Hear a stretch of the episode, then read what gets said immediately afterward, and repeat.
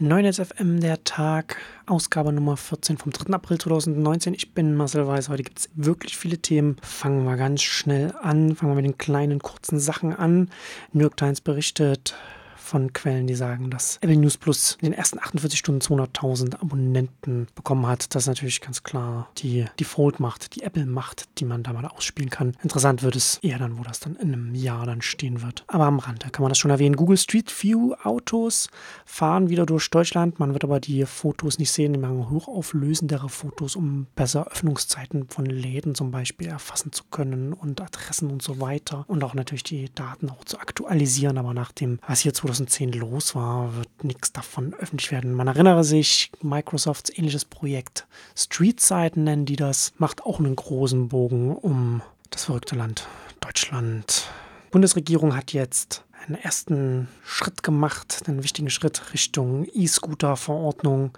Es muss am 17. Mai muss nur noch der Bundesrat zustimmen und es abschließen. Dann kann es auch hierzulande mit den E-Scootern losgehen. Umfasst da äh, Fahrzeuge, die bis höchstens 20 km/h fahren können und sie müssen auf 500 Watt begrenzt sein und auf 1400 Watt bei selbstbalancierenden Fahrzeugen. Sie müssen außerdem bremsen können, man muss sie steuern können und sie brauchen auch Licht. Und interessant auch noch die Auftrennung zwischen auf der einen Seite Scooter, die weniger als 12 km/h fahren. Die können auf Gehwegen fahren, also gemeinsam mit Fuß- und Radwegen, also wie in Fußgängerzonen können, können sie benutzt werden. Und sie können ab dem 12. Lebensjahr befahren werden. Und E-Scooter mit ein bisschen mehr Power, die schneller sind, die müssen dann grundsätzlich Radwege und Radfahrstreifen benutzen. Zugelassen müssen sie nicht, die wir Scooter. Also schon mal sehr gut, dass man da keine Hürde geschaffen hat. Aber es besteht eine Versicherungspflicht und dafür wird noch eine extra eine spezielle Versicherungsplakette eingeführt. Also rundherum schon durchaus eine sinnvolle Verordnung. Amazons Video Streaming, Game Streaming Dienst Twitch macht gerade Schlagzeilen, denn der CEO von Twitch, Emmett Shear, hatte bereits am 8. März angekündigt, dass sie Uploadfilter einführen werden und das haben sie jetzt nochmal hier in einem Forbes-Magazin äh, Magazin war das, glaube ich, haben sie es nochmal ausgeführt. In Deutschland hat der T3N darüber berichtet, Golem und auch Finanzmarktwelt.de, die waren, glaube ich, die ersten. Der Twitch-CEO skizziert da unter anderem ein Szenario, in dem sie äh, nicht nur auf Upload-Filter setzen müssen, sondern weil sie wie ich ja auch hier und im Neunetzcast und auf Neunetzcom schon mehrfach ausgeführt habe, keine Plattform das tatsächlich hundertprozentig erfüllen kann, was jetzt in dem Artikel 13, äh, dann Artikel 17 der Urheberrechtsreform steht, sagt der dass sie letzten Endes vielleicht sogar Twitch für die EU sperren müssen, weil sie nicht einmal Streams aus dem Ausland hier konsumierbar machen können, weil da ja auch was im Ausland, was in den USA durch Fair Use zum Beispiel abgedeckt ist, dann hier in, äh, in der EU, in Europa nicht abgedeckt ist. Und ähm, da hat er natürlich recht. Also das ist natürlich, äh, das, das geht nicht anders. Und tatsächlich finde ich es diskursseitig interessant, dass er jetzt herausgeht und sagt. Und ähm, auf der anderen Seite hat man natürlich so Oettinger und, und andere, hört man ja jetzt schon sehr deutlich sagen, was, was die haben natürlich vorher, vor der Abstimmung, hat keiner von ihnen gesagt, dass äh, Upload-Filter vielleicht doch äh, notwendig sind, auch wenn sie nicht im, äh, im Text stehen. Und jetzt natürlich Uploadfilter hier, da, überall. Es wäre sinnvoll, wenn jetzt mehr Plattformbetreiber nach vorne gehen und sagen, was sie machen werden müssen, wenn das umgesetzt wird. Und ganz konkret, dass hierzulande, hier in der EU Sachen beschnitten werden müssen, Sachen eingestellt werden müssen, Sachen gar nicht mehr verfügbar sein können. Man kann das durchaus auch extrem formulieren. Ich finde, dass sich da die, die großen Plattformbetreiber noch sehr zurückhalten.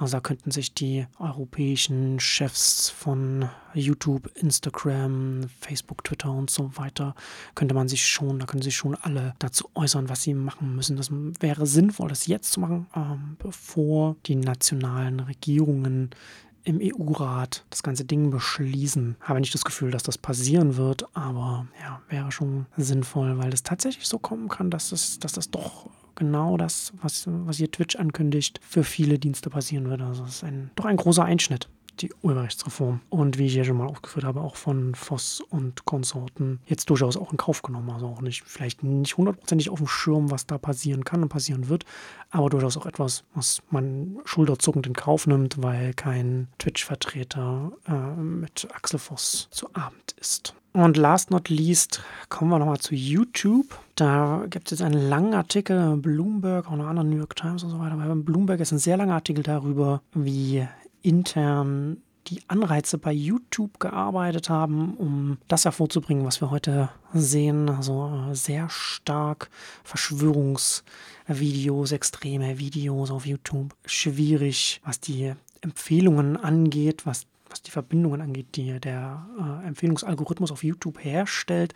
Und in einem Text kann man sehr schön sehen, wie der Anreiz organisatorisch mehr Nutzer mehr Zeit auf der Plattform verbringen zu lassen, sie dazu zu bringen, dass sie mehr Videos schauen und länger da bleiben, dass man dieses eine Ziel verfolgt hat und sich keine Gedanken gemacht hat, welche Verantwortung man vielleicht gesellschaftlich trägt, welche Auswirkungen das haben kann, in welche Richtung man dann auch die Inhalte dann auch zum Beispiel pusht. Ich, wenn ich Zeit habe, schreibe ich dazu auf Neues noch was. Das ist wirklich ein, ein Text, äh, ein Artikel, der, der einen die Augen öffnet, was da bei YouTube los ist und der einen nur mit dem Kopf schütteln lässt, also bei YouTube sowieso.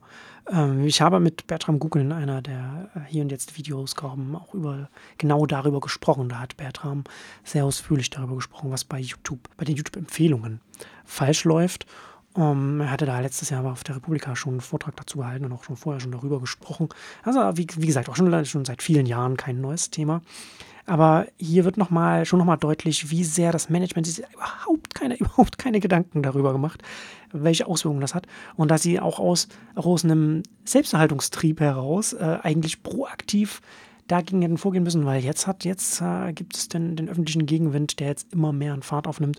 Und gerade die Sachen, die jetzt hier auch in dem Text drin sind, äh, ja, also, gibt es eine Geschichte, da in der Zeit, nachdem hm, Donald Trump zum US-Präsident gewählt wurde, war, gab es intern noch ein Projekt bei YouTube, bei dem es darum ging, äh, wie man die Creators, also die Leute, die Videos schaffen und die nicht mit über Werbung, über das Werbegeschäft mitverdienen, also nicht direkt Geld an ihren Videos verdienen oder vielleicht nicht genug, um das nachhaltig zu betreiben, wie man denen noch ein anderes, ähm, wie, man, wie man denen einen Erlösstrom schaffen kann. Und da hat man äh, eine direkte Auszahlung, hat man sich überlegt, und da diese direkte Auszahlung wollte man direkt an Engagement koppeln. Also genau an diesen einen Punkt, der über den Empfehlungsalgorithmus, über ein neurales Netzwerk, das hier rüberlaufen lassen und, und das, das dann Empfehlungen baut, dazu geführt hat, dass extreme Videos, besonders schwierige Inhalte, die dann dem Leute entsprechen, dazu Kommentare zu machen und anzuschauen und so weiter und zu teilen und so weiter, dass das hier nochmal verstärkt wird, dass das genutzt wird als Basis, so eine Auszahlung. Und dann hat man ähm, das äh, sich angeschaut und wenn man das eingeführt hätte, hatte man sich vorher, kann man sich ja anschauen, die Kanäle, so wie, wie, sie, wie sie sich jetzt verteilen. Und wenn man sagen würde, man würde jetzt auf dieser Verteilung dann ein, äh, eine Bezahlung einführen, wer würde dann gut verdienen, dann wäre Alex Jones damals mit diesem Projekt dann autom automatisch sofort zu einem der Hauptverdiener oder der Hauptverdiener, der bestverdienendste YouTube-Star geworden. Und ähm, das sagt schon relativ viel über das Unternehmen, über, die, über das Management aus. Da kann man nur Kopfschmerzen bekommen. Man muss schon sagen, YouTube auf der einen Seite, Facebook auf der anderen Seite zwei Organisationen, zwei Unternehmen, die managementseitig sich überhaupt keine Gedanken machen über die Folgen ihres eigenen Handelns ganz lange. Also ganz oft wird ja nur reagiert, wenn sich jetzt mal zum Beispiel ein Buzzfeed hinsetzt und gewisse Sachen in die Suche mal eingibt, die auch jede, jeder Mitarbeiter des Unternehmens halt machen können. Also dass man sich gar nicht proaktiv darauf, auf, darauf einstellt, was auf den eigenen Plattformen passiert. Nicht, dass das ein leichtes Problem ist, ist ein schweres Problem. Aber hier hätte man sehr viel mehr machen müssen, denn was Facebook und Google macht, ist, sie machen in den Augen der breiteren Öffentlichkeit das ganze Plattformprinzip kaputt, weil sie nicht proaktiv etwas gegen die Nachteile machen. Und äh, wir laufen jetzt durchaus regulatorisch Gefahr, dass wir auch die Vorteile von Plattformen verlieren. Ein Thema, mit dem ich mich in der nächsten Zeit intensiver beschäftigen werde. Ähm, ja, alles sehr schwierig. Ja, war ein Downer heute. Kommen wir zum Ende heute. Äh, vielen Dank fürs Zuhören und bis Freitag.